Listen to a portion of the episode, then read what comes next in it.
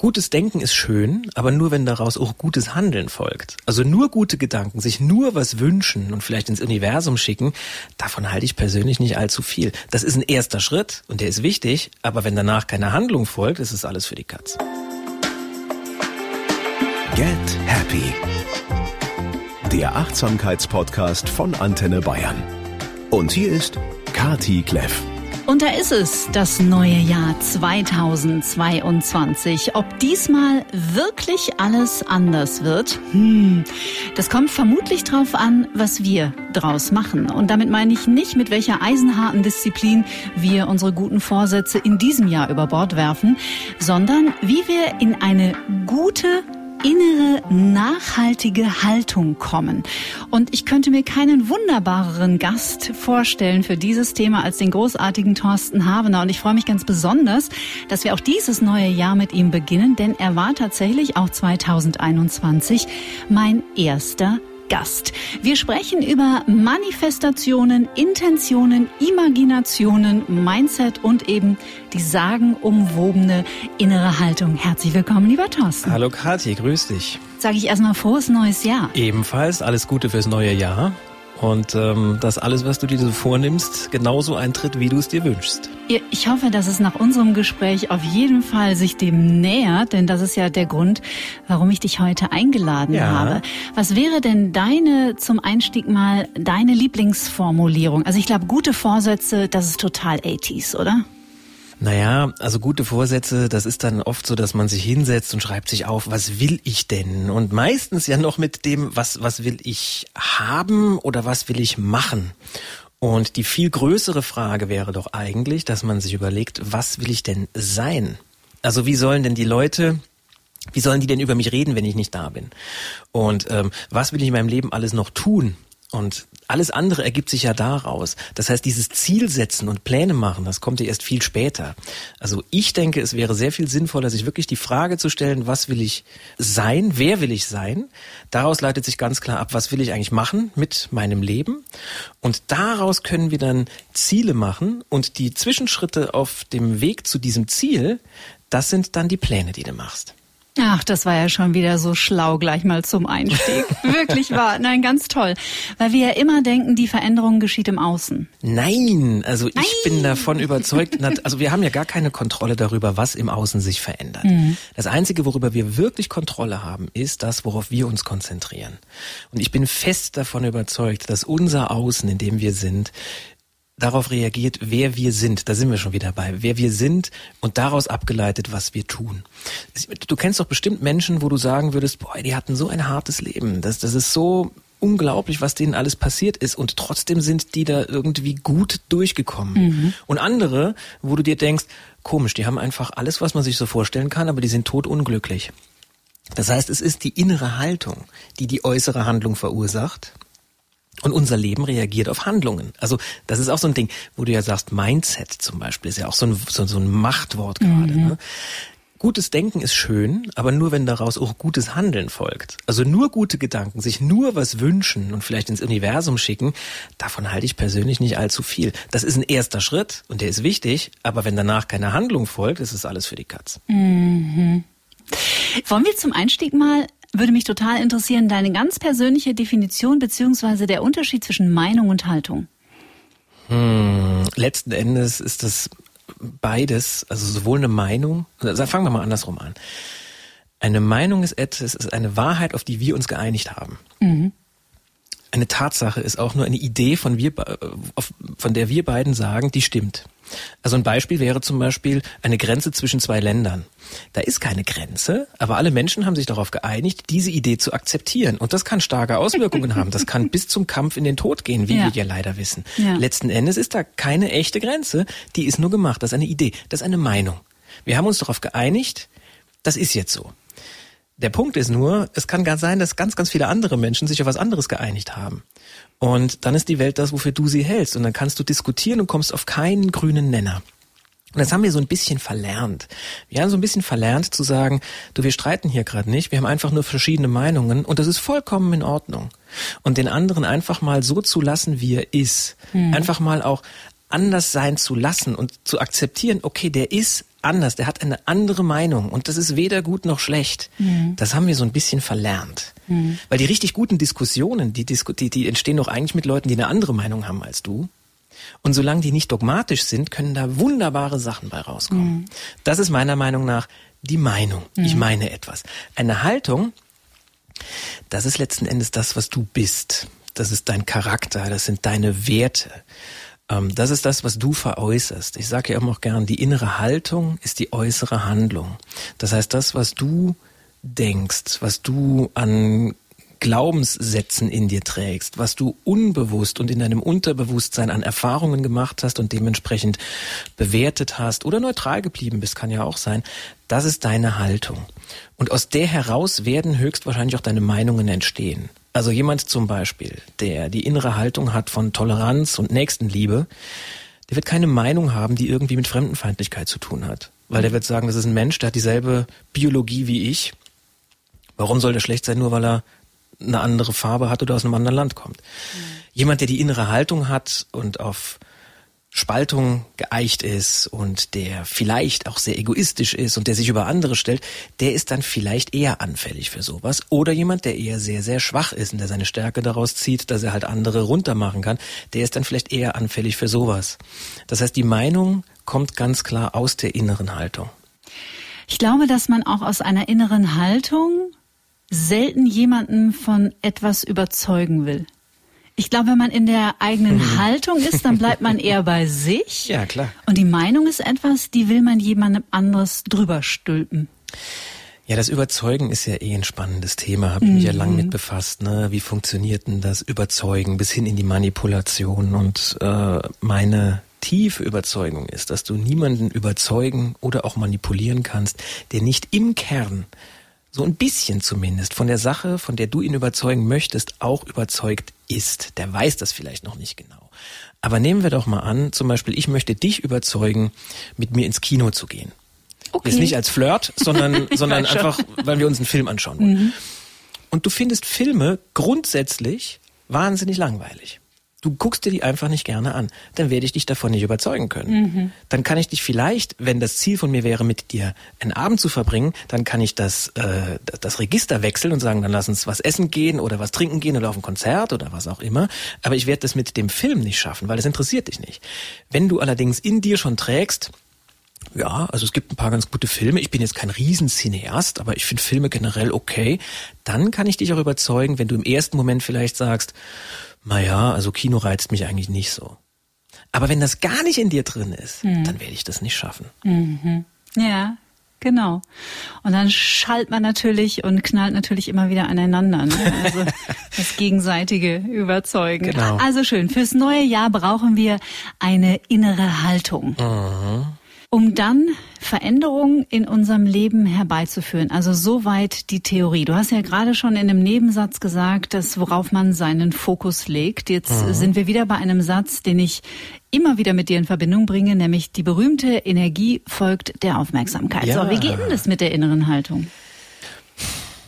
Also die innere Haltung ist letzten Endes unser Fokus. Das ist das Einzige auch, was wir wirklich unter Kontrolle haben. Das, äh, unsere Gedanken sind jetzt zum Beispiel nicht wirklich frei. Wenn ich also zum Beispiel den Satz sage zu dir, denk nicht an die Farbe grün oder denk nicht an einen blauen Elefanten, dann merkst du, ah, das Bild ist direkt da. Mhm. Du hast also keine Möglichkeit, das auszuführen, weil deine Gedanken in dem Moment nicht frei sind. Du reagierst auf etwas, das ich sage. Was du aber sehr wohl tun kannst, ist sagen, ah, jetzt kommt dieses Bild ähm, äh, in meinem Kopf auf von dem blauen Elefanten, aber das interessiert mich eigentlich gar nicht. Da drüben steht eine schöne Blume, auf die konzentriere ich mich mal. Und dann wird das andere irgendwann auch wieder gehen. Das heißt, das wichtigste Tool, das wir haben mental, ist unser Fokus. Und meine Erfahrung, wenn ich mit Bekannten rede oder auch mit Leuten, die zu mir kommen, weil sie sich von mir beraten lassen wollen, mhm. ist, dass sie, dass die oft dann so am Anfang des Jahres sagen, ja, ich habe mir das vorgenommen, das will ich machen, das will ich ändern und hier und abnehmen ist ja immer ganz groß auf mhm. der Liste drauf und bessere Ernährung und all das. Also ganz viel Neues. Und dann sage ich immer, ja, was ist denn schon da? Also konzentrier dich doch mal nicht auf das, was du alles willst, sondern konzentrier dich doch schon mal auf das, was du bereits hast. Weil ich bin tief und fest davon überzeugt, wir leiden, und das aus zwei Gründen. Wir leiden einmal, weil wir etwas nicht haben, das wir gerne wollen. Oder wir leiden, weil wir etwas haben, das wir nicht wollen. Das sind die beiden Gründe, weshalb es uns schlecht geht. Da kommen wir in Stress, in Druck, da kommen dann Angst, Zweifel, Unsicherheit und so. Das kommt da alles mit rein.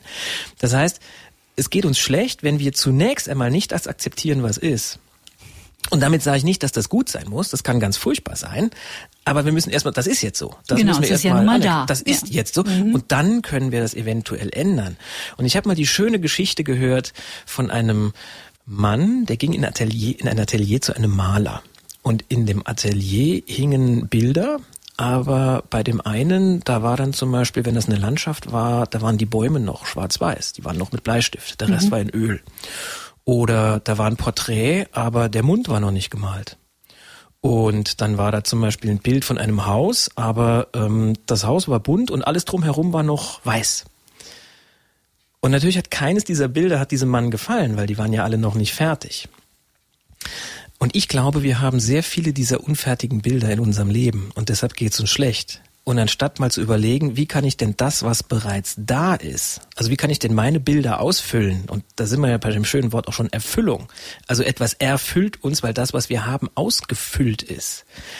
Sollten wir nicht überlegen, wie wir noch 20 Bilder malen können, die wir dann doch nicht fertig malen und als Maler auch nicht an den Mann bringen könnten, sondern einfach mal gucken, ah, welche Bilder sind denn schon so gut wie fertig und es fehlt nur noch ein kleines bisschen und dann ist es gut. Und dann fühlen wir uns auch automatisch besser. Also den Fokus auf das setzen, was schon da ist oder wo wir schon ganz viel mitbringen und das einmal verstärken. Dann glaube ich, können wir auch Neues ganz anders angehen, weil das Neue, was wir dann brauchen, das benutzen wir ja, um etwas, das schon da ist, noch mal besser zu machen. Und das ist, glaube ich, viel erfüllender, als ständig irgendwas anderem nachzujagen, wo wir dann auch gar nicht wissen, wie es sich anfühlt, wenn wir es haben. Ja, ich, ich glaube einfach, das ist der bessere Weg. Ja, es wäre das Prinzip der, ähm, der positiven Psychologie, die ja, glaube ich, in den 80ern oder 90ern so ihren Weg fand, nachdem ja über viele Jahrzehnte das Prinzip von Sigmund Freud ja auch, also teilweise ja heute noch dran festgehalten wird. Also ganz viele kluge Sachen äh, hat Sigmund Freud herausgefunden und auch gesagt, aber vieles würde man auch heute, glaube ich, ein bisschen anders betrachten. Aber eben, dass man sich auch in der Psychologie darauf geeinigt hat, man hilft Klienten nicht, wenn man die ganze Zeit immer nur um das Problem kreist und immer wieder Trauma konfrontiert und das war aber wirklich scheiße, als sie klein waren. Ganz genau. Sondern dass man halt Ressourcen stärkt und den Fokus auf Ressourcen legt. Naja, vor allen Dingen auch, selbst wenn das scheiße war, wenn du da ewig lang drin rumrührst, wird auch kein Gold draus. Also um bei Nope. diesem hässlichen Bild zu bleiben, wenn du äh, monatelang in Scheiße rumrührst, ist immer noch Scheiße. Anstatt einfach zu akzeptieren und zu sagen, okay, das war so, das war auch nicht schön, aber es ist vorbei. Und w- w- wann immer du merkst, es kommt was aus der Vergangenheit, was dich immer noch belastet. Also das berühmte, was du gerade angesprochen hast, ne, dieses, diese schrecklichen Sachen, die vielleicht waren.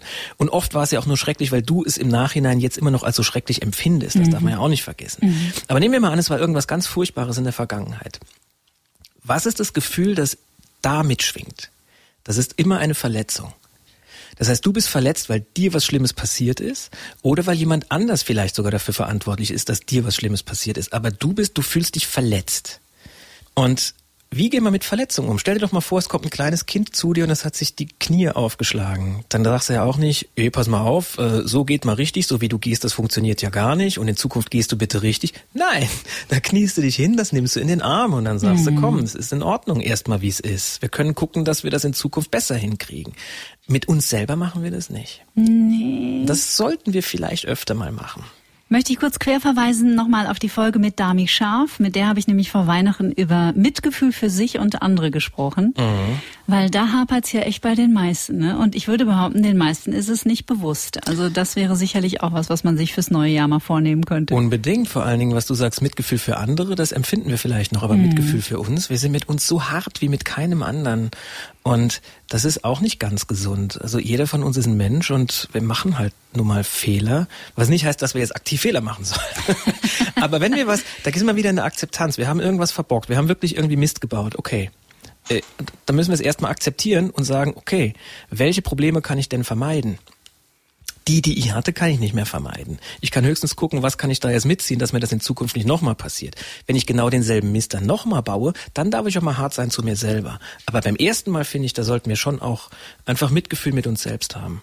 Weil wenn wir uns selber nicht leiden können, wie sollen wir denn dann für andere da sein? Das geht doch gar nicht. Dann verachten wir ja sogar, nach den, sogar noch den anderen, wenn der uns gut leiden kann, weil unterbewusst denken wir doch, was ist denn das für ein komischer Mit Typ? Mit dem stimmt was nicht. Wenn der mich toll findet. Mhm. Ja. Mhm. Und da würde ich gerne nochmal den Link schlagen zu dem, was du vor ein paar Minuten gesagt hast, bezüglich so dem Klassiker neuer Vorsatz fürs neue Jahr, mhm. nämlich abnehmen. Mm. Und das hat, glaube ich, sehr, sehr viel, da lacht er schon, mit Mitgefühl für sich selbst zu tun. Weil, klar. weil wenn wir den Fokus nur immer, ich muss abnehmen, ich muss anders werden, ich muss schöner sein, ich muss mm. schlanker sein, dann signalisieren wir uns ja jedes Mal in jedem Wort und in einer inneren Haltung, denn so wie wir jetzt sind, also es geht gar nicht. Es reicht nicht. Ich bin nicht gut so, ja, wie ich gerade bin. Ne? Genau. Ne? Und das ist nämlich das, was meistens wirklich dahinter steckt ich bin nicht genug und deshalb muss ich das machen oder das. Ich hatte mal einen Coaching-Klienten, der wollte unbedingt so shredded, hat er gesagt. Er wollte shredded sein. Also shredded heißt. Was ist shredded? Shredded ist, ähm, du siehst jede Muskelfaser, also Waschbrettbauch, okay, Bizeps okay. total definiert. Mhm. Und der sah schon gut aus, muss ich sagen. Ne? Und dann sage ich aber, okay. Ähm, und er wollte von mir lernen, praktisch die innere Haltung, wie er ganz diszipliniert immer sein Programm so durchziehen kann. Und dann habe ich gesagt, okay, aber erstmal, also was ist denn, wenn du dein Ziel erreicht hast? Das finde ich mal eine spannende Frage. Stell dir doch mal vor, du hast dein Ziel erreicht. Also stell dir mal vor, du bist das jetzt schon. Was ist denn dann? Dann sagt er, boah, ey, dann kann ich super Business machen. Dann habe ich so diese Ausstrahlung als Business-Typ, dass ich tough bin und, und das ist cool. Und dann sage ich, okay, dann, dann stell dir doch mal jetzt vor, du bist super tougher Businessmann und du hast da jetzt erreicht, was du willst über diesen Schritt dieser, dieser körperlichen Superdefinition. Jetzt was bin ist ich gespannt. Dann? dann sagt er, dann habe ich es mir bewiesen. Dann sage ich, ah, das ist interessant. Mhm. Der war sich nicht genug. Also der wahre Grund war, und ich habe überhaupt nichts gegen definierte sportliche Menschen. Ich mache selber sehr viel Sport und äh, ich mag das auch gerne, einfach in Form zu sein. Aber man muss wissen, warum man das macht. Mhm. Und wenn das aus dem, aus dem Antrieb heraus ist, ich bin sonst nicht genug, dann hat man wirklich etwas, woran man arbeiten kann. Weil, und das können sich wirklich mal alle klar machen, die jetzt zuhören, Allein die Tatsache, dass man ein Mensch ist, ist ein Wunder.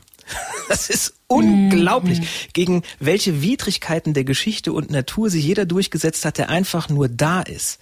Und das ist erstmal genug. Natürlich kann man aus seinem Leben viel machen oder auch wenig, aber das ist eine reine innere Haltung. Was ist viel, was ist wenig? Was, was ist das? das da da gibt es keine Regeln, finde ich. Mhm.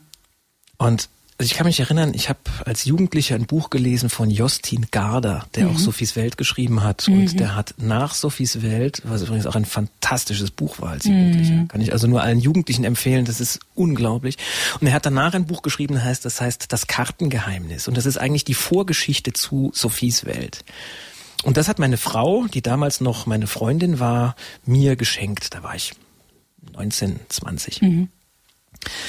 Und da beschreibt Justin Garder, wie ein Junge einen Mann trifft und der sagt ihm, sag mal, ist dir eigentlich mal klar, was alles passieren musste, damit du auf die Welt kommst? Also als erstes schon mal, deine Mutter und dein Vater mussten sich treffen. Mhm. Und jetzt überleg doch mal, wie unwahrscheinlich das ist. Weil damit deine Mutter und dein Vater sich treffen können, da mussten sich deine Urgroßeltern treffen. Und das sind ja schon mal vier. Das heißt, wenn einer von den Vieren schon mal nicht am richtigen Ort gewesen wäre, dann hätten deine Eltern gar nicht entstehen können, was übrigens auch schon ein Wunder ist. Und die beiden hätten sich auch nicht treffen können. Und damit deine Großeltern sich treffen können, und das ist ja dann exponentielles Wachstum. Ne? Mhm. Und dann sagt er, überleg doch mal, was an Kriegen bisher und an Krankheiten, an Seuchen in der Welt war und wie viele Menschen nicht überlebt haben, nämlich sehr, sehr viele. Und wenn in der ganzen Kette von all deinen Vorfahren einer durch eine Krankheit oder durch einen Krieg ums Leben gekommen wäre, bevor er seinen Partner getroffen hat, dann wärst du jetzt nicht da. Mhm. Und das gehst du jetzt mal auf 200.000 Jahre Menschengeschichte, gehst du das bis hinten durch. Und er beschreibt das bis ins tiefste Detail. Und ich weiß noch, dass ich als, als 18-, 19-Jähriger oder 19, 20, da saß und dachte mir, boah, Wahnsinn. Und das können wir uns einfach mal klar machen. Mhm. Und wenn man sich das immer wieder einfach mal nur verdeutlicht, dann wird einem schon, glaube ich, deutlich, was für eine wunderbare Sache es ist, einfach nur am Leben zu sein. Mhm. Und das ist der Grund, warum ich heute Thorsten Havener eingeladen habe und der euch jetzt nicht einfach mal kurz erklären wird, wie ihr aufhört zu rauchen. Naja. Weil wir als Menschen sind einfach so viel tiefgründiger und so viel komplexer. Und auch da, ähm, ich finde es so schön, dass du dieses Mitgefühl für sich selbst ansprichst, weil bleiben wir mal kurz beim Rauchen. Mhm. Wenn wir in Kontakt kommen mit uns und anfangen, Mitgefühl für uns selbst zu entwickeln, was ja auch keine Frage des Mindsets ist. Das ist ja ein Prozess, der Sache ja. darf man ja Zeit geben. Ja dann ergibt Rauchen auch plötzlich gar keinen Sinn mehr, oder? Also wenn jemand raucht, mhm. dann hat das ja einen Grund. Mhm. Und der Grund, also natürlich macht Rauchen an sich erstmal gar keinen Sinn. das ist eine völlig Punkt. sinnlose Tätigkeit. Aber es hat ja einen Grund, warum das irgendwann mal angefangen hat. Und ich muss auch sagen, wenn ich früher auf einer Party war, ich rauche nicht und ich habe auch nicht vor, damit anzufangen. Und ich habe auch nie geraucht, aber die besten Gespräche waren immer draußen bei den Rauchern oder in der Küche. Das heißt, ich habe mich ganz oft zu den Rauchern gestellt, weil die waren irgendwie entspannter. Also irgendwie waren die cooler. Mhm. Und nicht, weil sie geraucht haben, weil die cooler, sondern weil die halt einfach sich die Zeit genommen haben für sich. Ich glaube, dass ganz viel beim Rauchen dieses Ritual ist. Und dieses Ritual tut im ersten Moment gut. Also Suchtverhalten. Sucht bedeutet ja, du, du befriedigst eine kurzfristige, einen kurzfristigen Wunsch, obwohl du weißt, dass es langfristig unklug ist. Aber weil das kurzfristig so eine Belohnung ist für dich, machst du es immer wieder. Aus demselben Grund sind wir doch auch ständig bei Social Media unterwegs. Wir wissen, dass es Zeitverschwendung ist und trotzdem es gibt uns ganz kurz einen Kick. Rauchen, genau dasselbe auf einer anderen Ebene. Und wenn du jetzt rauchst, dann überleg dir doch einfach mal, was ist das Gute daran? Also was gibt mir das? Wahrscheinlich gibt's dir erstmal eine Beruhigung, also körperlich auch eine Beruhigung. Und unser Unterbewusstsein hat zwei Motivationen. Unser Unterbewusstsein liebt es, Leid zu vermeiden. Also alles, was irgendwie ungünstig ist für uns, davon zieht uns das weg und Lust zu erhöhen. Also alles, was irgendwie schön ist und Spaß macht, davon mehr haben. Und das sind die einzigen beiden Motivationen, die unser Unterbewusstsein kennt. Und wenn unterbewusst in dir das Muster abläuft, ich will weiterhin rauchen, dann ist das erstmal normal. Weil jetzt sagt dein Bewusstsein, das übrigens Vernunft kennt und das auch Zeit kennt, dein Unterbewusstsein kennt keine Zeit. Ne? Wenn dein Bewusstsein zu deinem Unterbewusstsein sagt, in drei Wochen ist das und das, sagt dein Unterbewusstsein, interessiert mich nicht. Also jetzt, was jetzt gerade ist, das interessiert mich. Mhm. Und wenn jetzt dein Bewusstsein sagt, ich würde gern aufhören zu rauchen, also du setzt dich jetzt über die Weihnachtstage, hast du dich hingesetzt und hast auf deinen Zettel geschrieben, aufhören zu rauchen und mehr Sport machen. Das steht bestimmt auf ganz vielen Zetteln drauf. Könnte ich mir ja? auch vorstellen, ja. Dann sagt dein Unterbewusstsein, bist du bekloppt? Mhm. Ist dir eigentlich klar, was du machst, wenn du aufhörst zu rauchen? Also du nimmst dir die Pausen, du nimmst dir das Ritual. Körperlich, habe ich gehört, soll das ganz unangenehm sein. Ähm, das ist echt ganz viel Leid, was du da machen willst. Davon ziehe ich dich weg. Und es wird natürlich sehr schwierig, mit dem Rauchen aufzuhören. Und es wird ganz sehr, sehr ja, ja, natürlich. Eigentlich aus, unmöglich. Aus dem Grund wird das so schwierig, mhm. weil dein Unterbewusstsein will dich nur schützen. Also eine Sache, um jetzt mal bei diesem praktischen, wenn auch ein wenig strapazierten Beispiel zu bleiben, ist, dass du dir vorstellen kannst, ja, wie ist denn das, wenn ich nicht mehr rauche? Also was ist denn der Nutzen? Was ist der Nutzen, wenn ich nicht mehr rauche? Und das stellst du dir einfach mal vor. Das heißt, zuerst hast du die Idee, ich könnte mal aufhören zu rauchen und dann überlegst du dir, was ist der Nutzen? Und dann setz dich mal hin und nimm dir so viel Zeit, wie du einfach möchtest und stell dir mal vor, wie sich das anfühlt, wenn du diesen Nutzen hast. Also wirklich emotional. Wie fühlt sich das an? Wie toll ist das, wenn du frei bist? Und nicht mehr zum Zigarettenautomaten rennen musst oder in die Tankstelle fahren oder was auch immer. Oder wie toll das ist, wenn du zum Beispiel diese paar Euro, die du für jede Zigarettenpackung ausgibst, wenn du die plötzlich nicht mehr ausgibst. Also die, diese Emotion und verstärk die ruhig nochmal. Und als letztes kannst du dann zum Beispiel eine rituelle Handlung durchführen, weil du musst sofort zur Tat schreiten. Und es könnte sein, du brichst zum Beispiel eine Zigarette durch oder du schmeißt ein Wegwerffeuerzeug weit weg. Und das könnte eine Möglichkeit sein, wie es dann sehr viel besser funktioniert, weil du hast dir klar gemacht, was ist der Nutzen dahinter? Du hast deine innere Haltung geändert dem gegenüber. Und mhm. das ist der wahre Trick. Mhm. Dann kommt sie mich von innen und hat Auswirkungen ins Außen und genauso, nicht umgekehrt. Genauso ist es wieder. Das heißt, dein Umfeld ist ein, ein Produkt dessen, was du verinnerlicht hast. Davon mhm. bin ich tief und fest überzeugt. Mhm. Ich finde es lässt sich auch schön anwenden. Bin ich gespannt, was deine Gedanken dazu sind, weil ich glaube, das haben sich viele Menschen schon im vergangenen Monat, noch im Dezember vorgenommen. Und weil es einfach in der aktuellen Zeit mehr brennt denn je, ist das Stichwort Medienkonsum, mhm. Social Media mhm. etc. Sich da mal reinzufühlen und sich zu fragen, wie geht's mir eigentlich, wenn ich so ja. morgens um sechs aufstehe und mir als erstes Mal irgendwie einen Nachrichtensender ähm, reinziehe? Naja, das kannst du ja schon mal ganz praktisch machen, indem du zum Beispiel das Handy so weit weglegst, dass du morgens um sechs gar nicht als erstes drankommst. Mhm. Es gibt ja den sogenannten das sage ich immer falsch. Ich hoffe, ich sage es jetzt richtig. Propinquity-Effekt heißt oh, wow. das. Das heißt, alles, was in unserer Nähe ist, beeinflusst uns stärker als das, was weiter weg ist. Könnte man sagen, ja, Binsenweisheit hätte ich nicht gedacht. Das geht aber so weit, dass allein schon dann, wenn du dein Handy nicht in Greifnähe hast, gehst du nicht so oft hin. Und jetzt überleg doch mal, ich habe ja drei Jugendliche zu Hause, die, die sehe ich ja nur mit dem Handy in greifbarer Nähe. Also auch wenn die am Tisch sitzen oder ähnliches, ist das Handy immer so weit, dass es nur eine Armlänge höchstens entfernt ist. Bis ich dann irgendwann mal die Regel aufgestellt habe, wenigstens beim Essen liegt das Handy woanders und das hat schon dafür gesorgt, dass an den Abenden, wo ich das auch wirklich durchgezogen habe, ähm, der Konsum abgenommen hat. Mhm. Und es gibt ja sogar die Studie, das fand ich ganz abgefahren, als ich das gehört habe, dass die Menschen, die, die eine Generation jünger sind als ich, also die zwischen 20 und Mitte 40, dass die eher bereit wären, sich einen kleinen Knochen in der Hand zu brechen, als dass sie ihr Handy den Display zerstören wird, das Display zerstören würden. Hm. So weit ist das schon. Und wenn es um Medienkonsum geht, auch da kannst du als erstes mal überlegen, was, wie fühlt sich das an, wenn ich weniger mache davon? Also was habe ich stattdessen, was ist der Nutzen? Und es gibt also wir reden mal kurz jetzt über Manifestation, weil das ist ja letzten Endes Sehr genau das, was du ja. willst. Ja, mhm. was, was ist, wenn du was manifestieren willst? Da brauchst du meiner Meinung nach brauchst du vier Dinge. Das eine ist Energie, also eine Emotion dahinter. Und je stärker die Emotion gefühlt wird, desto besser ist es. Das meine ich jetzt mit Energie. Das zweite sind Worte. Du kannst mit anderen und mit dir selbst drüber reden. Das ist ein ganz mächtiges Werkzeug.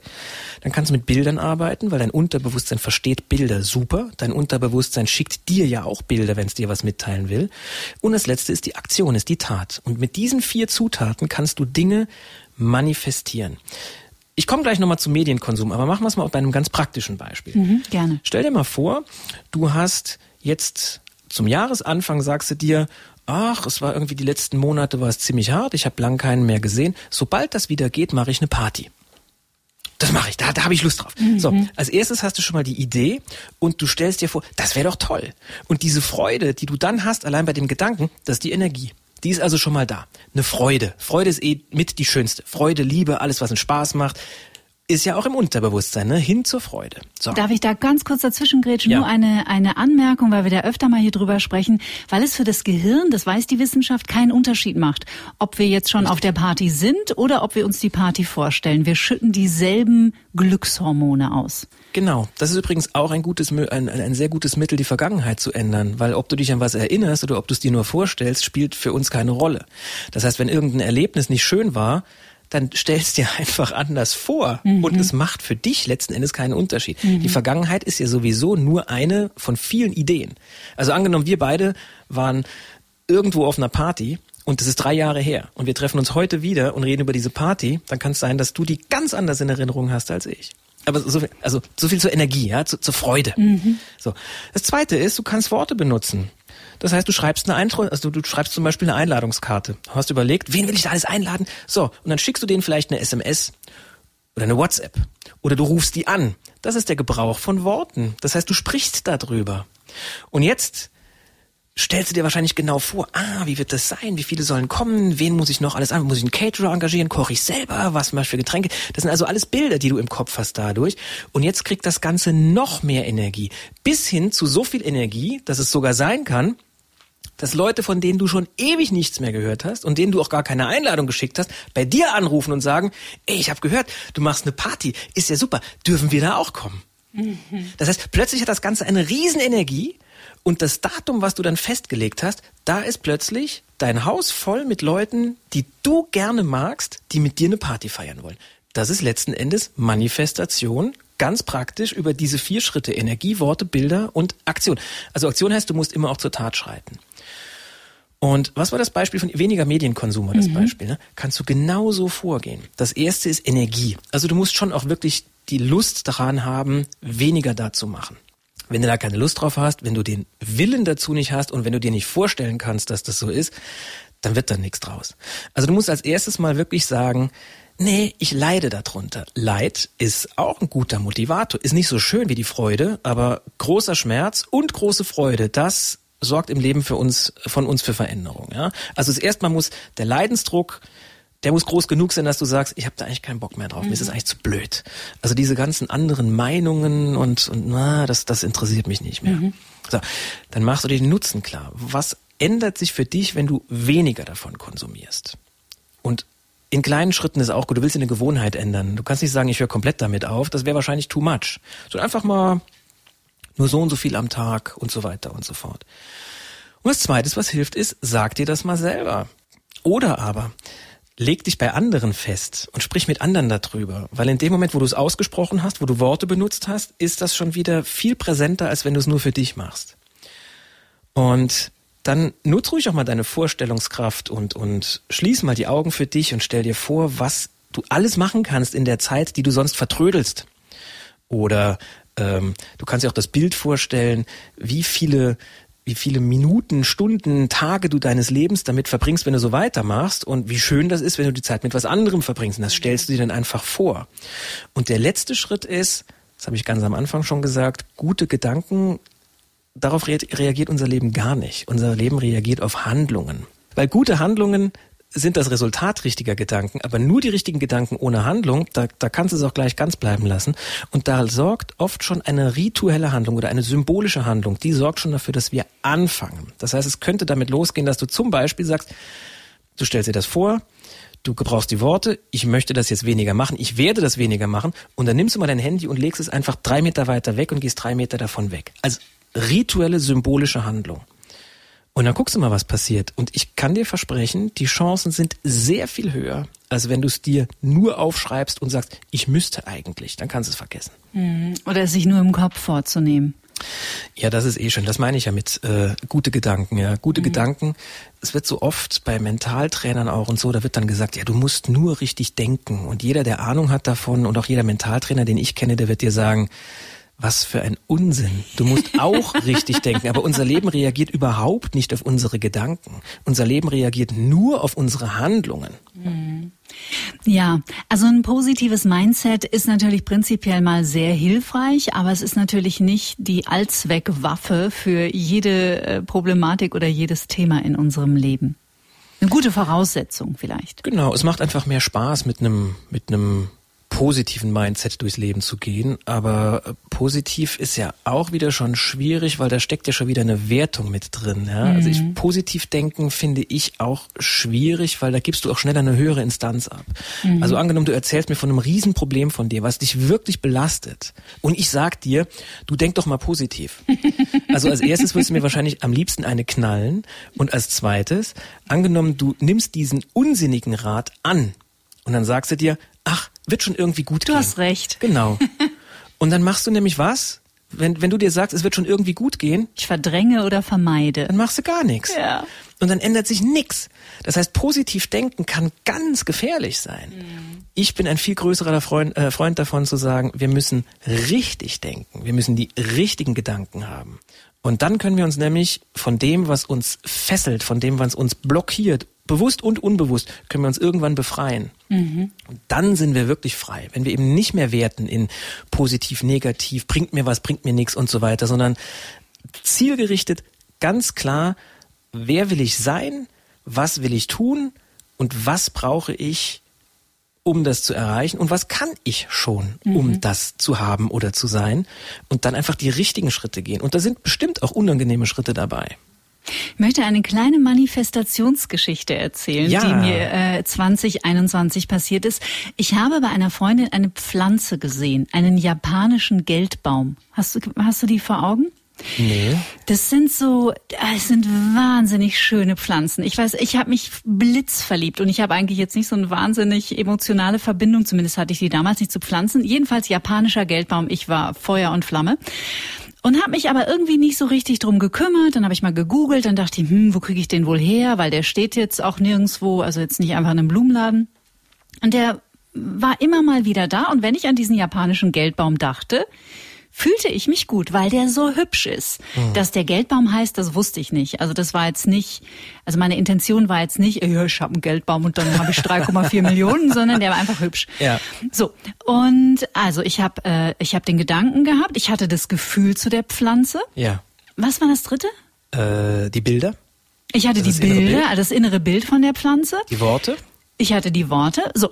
Und dann treffe ich eine Freundin und die hat sich äh, in den letzten zwei Jahren ein wunderbares Hobby zugelegt, nämlich Pflanzen züchten. Sie hatte mich schon ein paar Mal gefragt, ob ich mal einen Ableger möchte. So, und dann traf ich sie zum Spaziergang und dann brachte sie mir einen Ableger mit. In so einer, hatte sie Wärme verpackt in so einer Blechdose und ich habe kurz reingeguckt, dachte, ach, der ist ja süß und habe sie abgesetzt zu Hause und bin nach Hause gefahren und schick ihr also noch eine Sprachnachricht und sag, Mensch, Anja, ich wollte dir nur sagen, vielen Dank nochmal für die Pflanze und was mir einfällt, ich bin auf der Suche nach einem japanischen Geldbaum schon die ganze Zeit. Weißt du, wo ich einen bekomme? Und dann sagt sie, hast schon einen. Und dann sagt sie, da gratuliere ich dir aber, denn jetzt hast du einen. Ja, irre, ne? Und dann sagt sie, ich würde sagen, gut manifestiert. Genau, so funktioniert Manifestation. Sensationell. Und es funktioniert auch über unseren Fokus natürlich, weil hättest du den Fokus nicht gehabt auf dem japanischen Geldbaum, also unter uns, hättest du von ihr trotzdem einen japanischen Geldbaum geschenkt bekommen, aber es wäre dir halt egal gewesen. Kann sein. Das bedeutet, die Dinge um uns herum, die sind alle da. Und unser Fokus entscheidet aber, ob sie für uns gerade da sind oder ob sie für uns wichtig sind oder nicht. Und das ist nämlich der wahre Trick, dass man gar nicht sucht, sondern dass man einfach mit dem, was da ist, seinen Fokus verändert. Es gibt doch die schöne Geschichte von, ich glaube, es war Picasso, den sie gefragt haben, wie- machst du das, dass du solche Bilder malst? Ich meine, du gehst morgens in ein Atelier und, und diese unglaubliche Vielzahl an Bildern und wie machst du das? Wie suchst du denn deine Motive? Picasso gesagt, ich suche nicht, ich finde. Ich gehe spazieren und dann sehe ich irgendwas und das inspiriert mich, dann mache ich das sofort. Ich würde so gerne mit dir, auch wenn es nicht mehr so richtig ähm, en vogue ist, es Bestellungen beim Universum zu nennen, aber ich würde Ja. gerne mit dir ein bisschen darüber philosophieren, warum das nicht klappt, weil dieses aus dem Mangel zu kommen ist halt immer schwierig, ne, bei Manifestationen und Ja, oder was- Bestellungen ans Universum. Also Bestellung beim Universum bin ich persönlich kein sehr großer Freund, das so einfach runterzubrechen. Also dieses einfach nur, du musst in Resonanz gehen damit und wenn du in Resonanz bist mit dem, was du möchtest, dann ziehst du das in dein Leben. Ja, das kann gut sein. Also jetzt pass mal auf, jetzt, jetzt nehmen wir das platte Beispiel Geld. Ne? Du nimmst, äh, du sagst, ich, äh, ich bestelle beim Universum eine Million Euro. Jetzt gehst du mit dieser 1 Million Euro komplett in Resonanz. Und jetzt kann es sein, dass du einen Film siehst und da gewinnt einer eine Million Euro. Das war dein Äquivalenz, was du siehst, ja? Oder ein Freund von dir verdient, äh, gewinnt eine Million Euro. Bist du auch in Resonanz? Das heißt noch lange nicht, dass du das kriegst. Was soll das? Worauf konzentrierst du dich, wenn du das bestellst? Du konzentrierst dich auf das, was du nicht hast. Du konzentrierst dich auf den Mangel. Genau. Und da sind wir wieder dabei. Du leidest im Leben, weil du etwas nicht hast, das du willst, oder weil du was hast, das du nicht willst. Und wenn ich mich auf diese beiden Dinge komplett konzentriere und den Fokus darauf setze, dann werde ich leiden. Anstatt erstmal zu gucken, was habe ich denn schon? Um bei dem Bild vom Anfang zu bleiben, wie male ich denn meine Bilder aus, die ich noch gar nicht fertig ausgemalt habe? Was erfüllt mich denn? Und daraus entsteht dann der Rest. Was nicht heißt, dass wir Dinge nicht manifestieren können. Also ich denke, mit diesen vier Schritten kannst du natürlich auch sagen, okay, ich hätte gerne, hätte gerne Geld.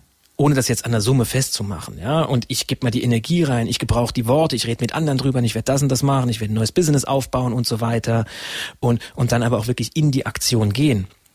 Und was mich immer so wahnsinnig abgeturnt hat bei diesem The Secret und, und in Resonanz gehen und alles, was ja generell alles keine schlechte Philosophie ist, aber wie das präsentiert wurde, hat mir nie besonders gut gefallen, weil immer so die Darstellung war, lehn dich zurück, mach die Augen zu, erlaub dir dich wohlzufühlen, dann kommt schon alles, wie es kommen soll. Ja, schön das wär's. Ist ziemlicher Unsinn. Das wäre auch, offen- ich glaube auch nicht, dass das schön wäre. Ich glaube, das wäre wahnsinnig langweilig, weil Ja. ey, wa- was ist denn das Leben? Das Leben ist doch ein Entwickeln.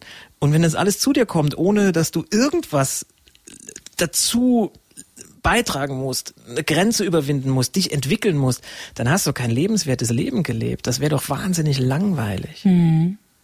Hast du denn in deiner persönlichen Biografie auch irgendwann so einen Punkt gehabt, wo du festgestellt hast, boah, jetzt geht's aber los mit den sogenannten Synchronizitäten? Weil das habe ich 2020 extrem gemerkt. Also diese ja. Zufälle in Anführungsstrichen. Ja, also da gibt's sehr, sehr viele Geschichten. Ja, bei mir auch. Ich, ich kann jetzt zwei erzählen. Eine hat mit Manifestation zu tun. Also die, die, die erste Geschichte, die ich erzählen kann mit Synchronizität war, ich bin, als ich äh, 18 war, bin ich nach Las Vegas geflogen, ganz mhm. alleine, weil ich unbedingt David Copperfield live sehen wollte. Mhm. Das war die Zeit, bevor er in Deutschland bekannt war.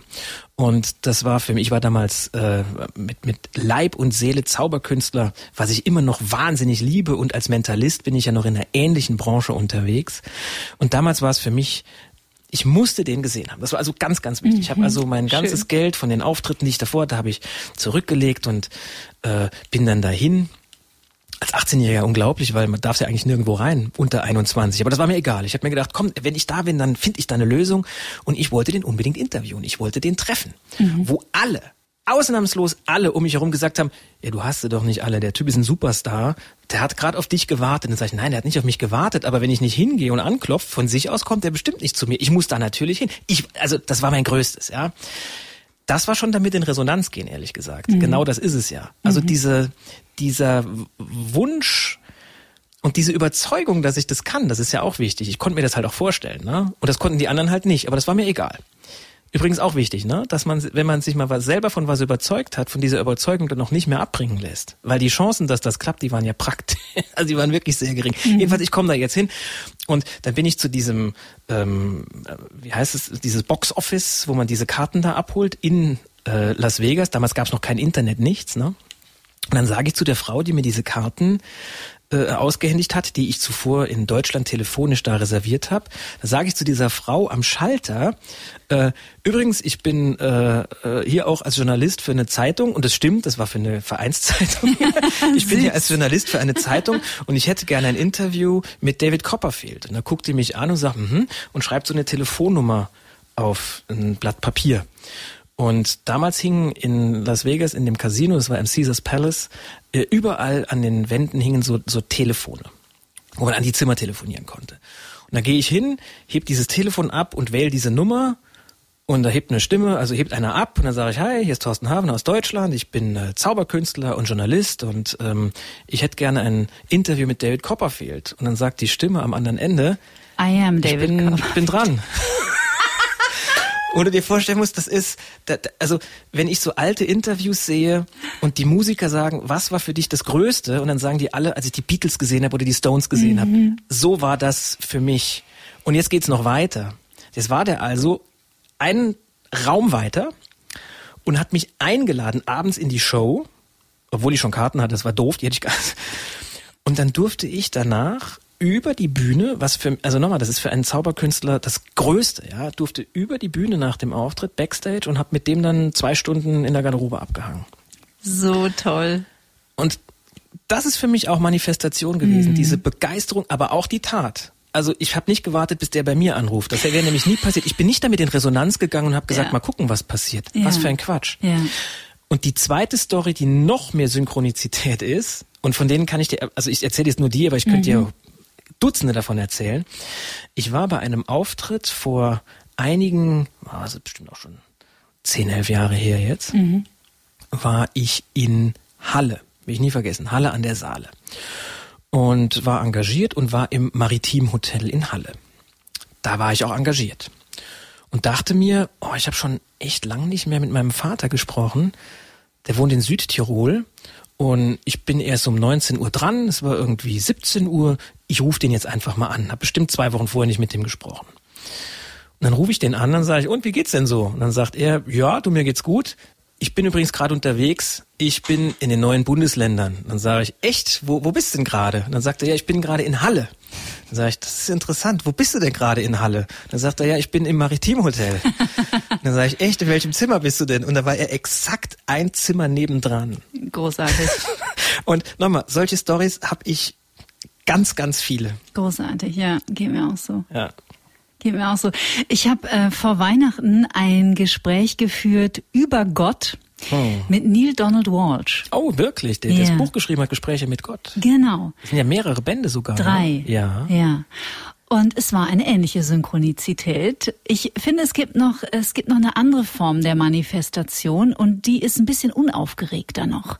Also bei Neil Donald Walsh hatte ich gar nichts zu verlieren. Ich dachte, könnte ich mit Neil Donald Walsh sprechen? Ja klar, warum nicht? Wie hm. komme ich da dran? Keine Ahnung. Ich schreibe da jetzt einfach mal eine Mail hin. Und dann habe ich eine Antwort bekommen von Donna aus dem Büro von Neil. Ja. Und Donna sagt, yeah, sure, it's no problem. Hier sind die Zeiten. Einzige Bedingung, äh, du darfst es nicht äh, veräußern. Also da Geld legt er sehr viel Wert drauf, dass mhm. man kein Geld verdient mit seiner mhm. mit seiner Lehre. Und äh, er gibt jeden Tag Interviews, äh, Pacific Times von 12 bis 16 Uhr. Also es war dann hier 21 Uhr am Abend. Und äh, ich soll bitte einen Zoom-Link schicken. Ja. ich war echt so, Okay, das war einfacher, als ich dachte. So einfach, genau.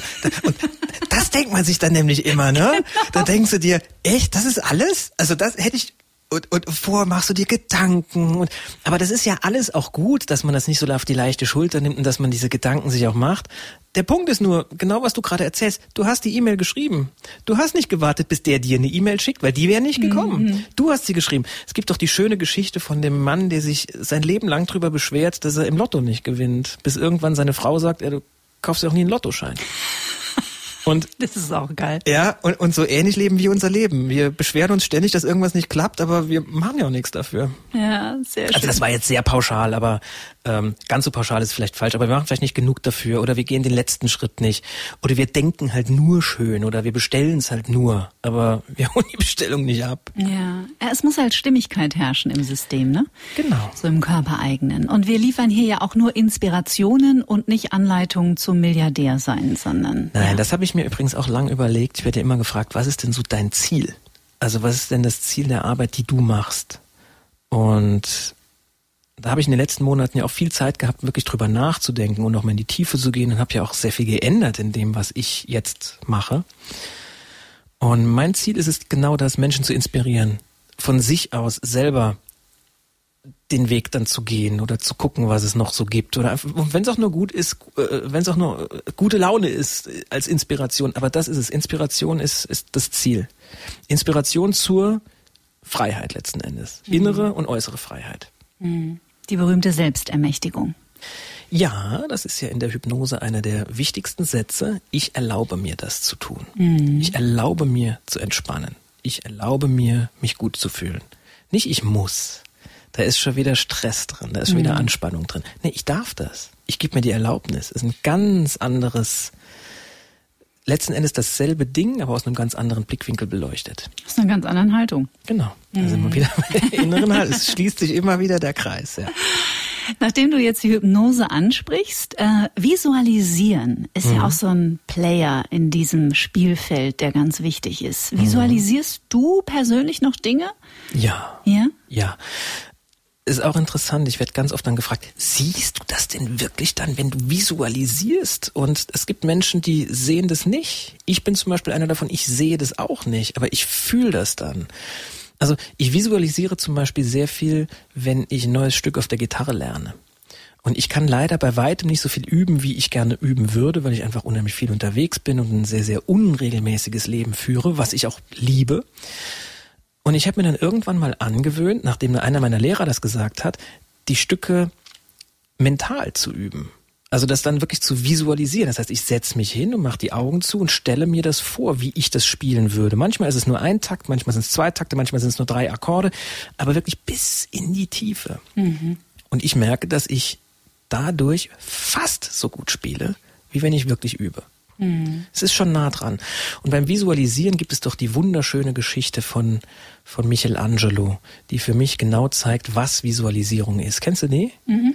Nee. Also die Geschichte ist, dass Michelangelo einen Marmorblock bekommt von einem seiner Mäzene, ähm, der aber schon total verhauen ist, weil vor ihm hatten den schon drei andere Künstler und die konnten da nichts draus machen. Das war irgendwie eine komische Form und dann haben sie gehört, dass Michelangelo daraus vielleicht noch was machen könnte, weil er halt der große Meister war. Und dann hat er gesagt, ja, stell den mal da ab. Und dann hat er diesen Block tagelang nur angeschaut. Also er hat keinen Hammer in die Hand genommen, kein Meißel angesetzt, nichts. Er hat einfach nur diesen Marmorblock angeschaut. Und nachdem er ganz lange auf diesen Block geschaut hat, dann nimmt er Hammer und Meißel und schlägt ganz schnell die David-Statue, mhm. die jetzt in Florenz steht. Florenz, ja, vor den Uffizien.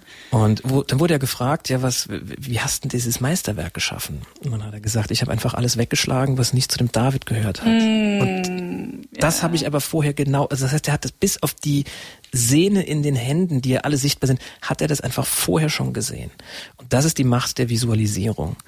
Und auch das ist jetzt gar nichts hoch geistig abgefahrenes, so leben wir alle unser Leben. Also wenn du ein Haus baust, machst du genau das. Du machst erstmal einen Plan. Du stellst nicht irgendwo eine Tür hin und sagst, da baue ich jetzt ein Haus drum. Mhm. Also das kann man machen, aber die wenigsten werden damit Erfolg haben. Du machst erstmal einen Plan.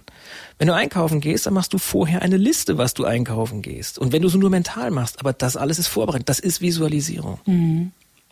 Das ist eine wunderschöne Geschichte und ich finde, sie knüpft so ähm, wunderbar auch an an das, was du eingangs gesagt hast, nämlich wer möchte ich sein? Ja. Und ich glaube, um auch Veränderungen in unserem Leben zu kreieren, auch oder uns was vorzunehmen jetzt fürs neue Jahr oder auch vielleicht ja nicht alles in neuem Jahr. Es gibt ja auch noch ein Jahr, was danach kommt. Es muss ja nicht alles in mhm. zwölf Monaten sein.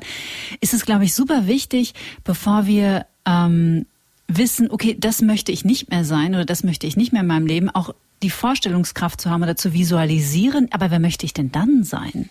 Das ist immer wichtig. Also ja. ich bin schon ein Freund davon, auch zu sagen, was man nicht will. Es mhm. gibt ja ganz viele Leute, die sagen, nein, das Wort nicht wird von unserem Unterbewusstsein nicht verstanden und so weiter. Das ist ja so eine Aussortierung, ne? Ich denke, das kann man durchaus ja. machen. Also ja, etwas nicht mehr wollen kann sehr wertvoll sein. Und im zweiten Schritt überlegen, aber das ist nämlich dann wichtig, was will ich denn stattdessen?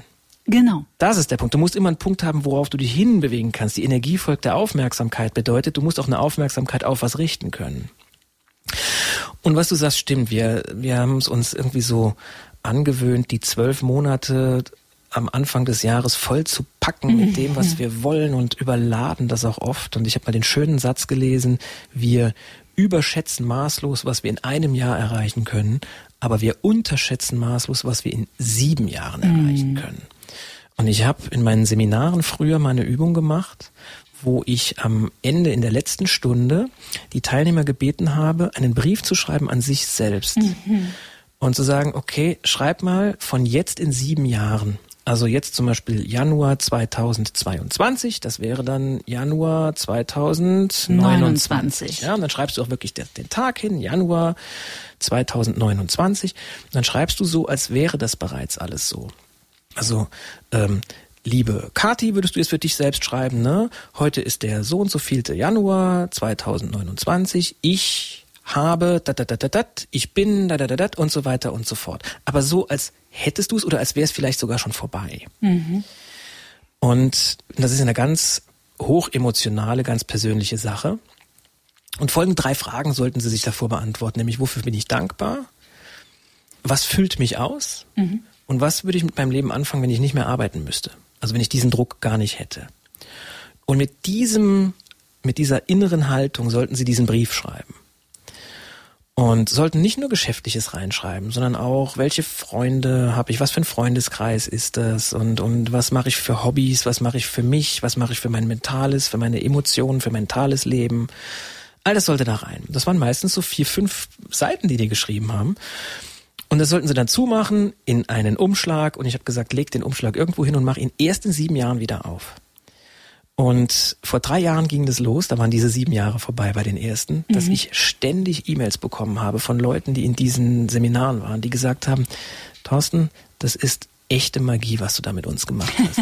Das ist, und es wirklich, die Mehrzahl der Teilnehmer hat mir geschrieben, es ist also keine selektive Wahrnehmung, dass irgendwie von 300 Leuten mir fünf geschrieben hätten. Nein, es war also wirklich sehr, sehr viele Mails, wo in allen drinnen stand, unglaublich, offensichtlich ist, ist das, das ist angewandte Magie, so funktioniert es, so funktioniert Manifestation. Mhm. Und ich glaube, dass wir, weißt du, sobald Druck drin ist, Druck funktioniert kurzfristig wahnsinnig gut, aber langfristig unter Stress funktioniert's nicht und macht auch nicht so viel Spaß. Kurzfristig mhm. kann Druck sehr hilfreich sein. Also ich weiß noch, ohne Druck hätte ich einige meiner Klausuren sicherlich nicht bestanden. Ohne Druck hätte ich viele meiner Klassenarbeiten nicht so geschrieben, wie ich sie geschrieben habe.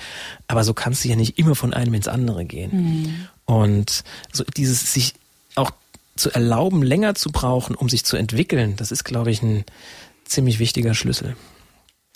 Dein aktuelles Buch trägt den wunderbaren Titel Mach doch, was ich will. ja. Und könnte man das auch ans Universum richten? Ist das Universum was, was in deiner Welt stattfindet? Also beschäftigst du dich mit dem Universum, mm. dieser universellen Macht oder dem Quantenfeld? Also ich habe da, sagen wir mal, ein rudimentäres Wissen. Mhm. Ne? Also ich denke, die Grundlagen sind da, aber ich bin da sicherlich kein Spezialist für. Aber mir ist schon vollkommen klar, dass zum Beispiel das Universum, wenn wir darüber reden, dass das halt unendlich groß ist. Mhm. Und wie soll denn in einem unendlich großen Universum irgendeine Grenze existieren, die nicht in unseren Gedanken gemacht ist? Das bedeutet, auch wenn du zum Beispiel ein Ziel hast, ne, in einem unendlich großen Universum bedeutet das, es gibt unendlich viele Möglichkeiten, da hinzukommen. Es gibt nicht nur mhm. den einen Weg, es gibt auch noch den und den und den und den und den. Und wenn es nicht klappt, hey, das ist halt das Leben. Dann änderst du aber nicht das Ziel, sondern du änderst den Weg, wie du dahin gehst. Mhm. Das ist für mich so mit die Quintessenz, wenn es um diese Größe des Universums geht. Ansonsten glaube ich, dass wir tatsächlich sehr, sehr viele Dinge nicht wissen und das kann ja auch ganz schön sein. Du bist letztes Jahr ein bisschen eingestiegen in die Astrologie, hast dich angefangen dafür zu begeistern. Ich habe den Wassermann-Aszendenten, ja. deswegen bin ich so ein Vernetzungsjunkie. Ich ja. liebe es, Menschen zusammenzubringen. Du hast auch dich mit dem Alexander von Schlieffen ja. auch schon auf deiner Plattform zusammengeschlossen, habt Interviews geführt miteinander. Bleibt das 2022 in deinem Leben? Ganz sicher. Wobei ich da jetzt kein Spezialist werden werde. Also ich nenne das, was ich mache, inzwischen Mind Performance. Das mhm. ist so mhm. auch ein Begriff, der im letzten Jahr entstanden ist. Damit fühle ich mich wahnsinnig wohl und nehme das andere als eine große Inspiration äh, und unterhalte mich auch wahnsinnig gerne, zum Beispiel mit dem Alexander mhm. und werde aber diese Expertise, die werde ich dort lassen. Ja. Ja, ja, es ist ja, das ist ja, das Interdisziplinäre ist ja auch das Spannende. Und es greift ja auch alles zusammen. Ja. Also letzten Endes sind das alles Möglichkeiten, sich selbst anders kennenzulernen. Der Alexander nennt das eine Sprache, wie Musik auch eine Sprache mhm. ist, das stimmt. Und es sind einfach viele verschiedene Sprachen, die wir sprechen können. Und das finde ich einfach wahnsinnig spannend. Gut, das kommt natürlich, ich finde Sprachen generell spannend. Äh, ich bin ja eigentlich äh, Übersetzer. Mhm. Also habe viel auch mich mit Sprachen schon beschäftigt. Und das stimmt, das sind alles Sprachen auf einer anderen Ebene. Mhm. Was lässt du im alten Jahr? Da muss ich lange drüber nachdenken. Ich glaube, all die Gedanken über Spaltung und diese dämlichen Debatten und dieses dumme Geschwätz von vielen Leuten, die jetzt auch teilweise nicht mal in der Regierung sind, die mir wahnsinnig auf die Nerven gegangen sind und wo ich, wie meine Frau so schön gesagt hat, jetzt mach doch mal, was in deinen Büchern steht, äh, mich echt selber beruhigen musste, weil ich dieses ganze leere Gelaber wirklich nicht mehr gut haben konnte, als jemand, der auf der Bühne steht und auftritt. Mhm. Das lasse ich im letzten Jahr. Das war okay, dass einen das auch beschäftigt und dass das auch was mit einem macht. Äh, aber es ist abgeschlossen, es ist gut. Man muss man anderen und sich selbst verzeihen und mit mit Zuversicht in die Zukunft blicken und sagen, es ist schon okay, ich entwickle mich halt dann auch in eine andere Richtung. Mhm. Und da was hast du deine innere Haltung eingerichtet für 2022? Ich habe wahnsinnig Spaß dran, inzwischen Wissen weiterzugeben. Mhm. Und das Jahr 2022 wird sicherlich ganz stark sich in diese Richtung auch entwickeln. Das ging ja im letzten Jahr los. Ich habe ja 2021 im Januar äh, einen Club gegründet. Eigentlich aus einer ganz schnellen Idee heraus haben wir gesagt, ihr macht doch am Jahresanfang nicht nur ein Jahresevent, sondern bietet doch den Leuten an, dass du sie zwölf Monate lang begleitest. Über äh, Videos, über Zoom-Konferenzen, wenn es live geht, auch mal bei einem Live, äh, bei einer Live-Konferenz. Und das ist wirklich toll angenommen worden. Und die Rückmeldungen sind so unglaublich erfüllend. Also wenn dann zum Beispiel jemand mir schreibt, ich habe eine Ausbildung gemacht und ich habe die super abgeschlossen und ohne deine Begleitung hätte ich das so nicht. Oder jemand anders schreibt, ähm, ey, du hast mir so viele gute Gedanken geschickt über das, was du da machst, dass ich ganz anders durchs Leben gehe als davor. Und das kenne ich so, kannte ich das vorher nicht. Weißt du, als, als Mentalist und als jemand, der aus der Zauberei kommt, aus der Magie, da hütet man eigentlich seine Geheimnisse. Und mit zunehmendem Alter merke ich, dass es gewisse Geheimnisse gibt, die aber dadurch wertvoller werden, dass man sie teilt. Und da wird ganz sicherlich das Jahr 2022 unter dem Stern stehen, dass ich den Charakterclub erweitere, dass ich mehr in diese Richtung auch anbiete und äh, einfach mehr auch jetzt abgebe das hat auch ganz sicherlich mit, mit dem zunehmenden Alter zu tun, mit der neuen Lebensphase, die jetzt ja auch beginnt. Mhm. Astrologisch passt das übrigens genau in die neue mhm. Lebensphase. Hast du eine neue Berufung gefunden? Ich glaube eher, dass ich eine alte Berufung aktiviert habe, mhm. die vorher gar nicht so hochkommen konnte, weil ich ja ständig auf Tour war. Was auch toll war, ist alles in Ordnung, aber alles hat seine Zeit. Mhm. Super schön. Ja. Thorsten Havener, es war mir wie immer ein Fest. Ich hoffe, wir sehen uns Anfang 23. Das können wir jetzt ja institutionalisieren. Aber du weißt ja, ab dreimal ist es dann praktisch, äh, ist es Gewohnheit, ne? Nein, wir machen nicht, das ist Gewohnheit. Und selbst wenn, es ist ja auch, es ist ja auch nicht, also Gewohnheit ist ja nicht nur zu verfluchen. Nein. Es kann einem ja auch Sicherheit geben, ne? Absolut. Gewohnheiten sind ja auch, wenn es die richtigen sind, sind die sehr genau, hilfreich. Ja. Genau. Also machen wir gerne eine hilfreiche Gewohnheit draus. Wunderbar. Thorsten Havener, ich danke dir sehr, dass du da warst und wünsche dir für das Jahr nur das Allerbeste. Dir ebenfalls und danke für die Einladung. Es ist immer ein großes Vergnügen. Vielen herzlichen Dank. Und das war die erste Ausgabe von Get Happy im neuen Jahr 2022. Ich bin gespannt, was wir draus machen. Vermutlich liegt's wie immer in unserer Hand. Ich freue mich sehr, dass ihr diesen Podcast abonniert habt, dass ihr ihn weiter in die Welt schickt und natürlich auch im besten Fall über eine positive Bewertung bei Apple Podcast, denn dann katapultiert ihr uns ein bisschen mehr noch in die Sichtbarkeit und immer mehr Menschen werden aufmerksam auf diesen Podcast. Wir hören uns wieder in zwei Wochen. Bis dahin bleibt wie immer gesund, zuversichtlich und natürlich neugierig. Bis dann. Get Happy der Achtsamkeitspodcast von Antenne Bayern.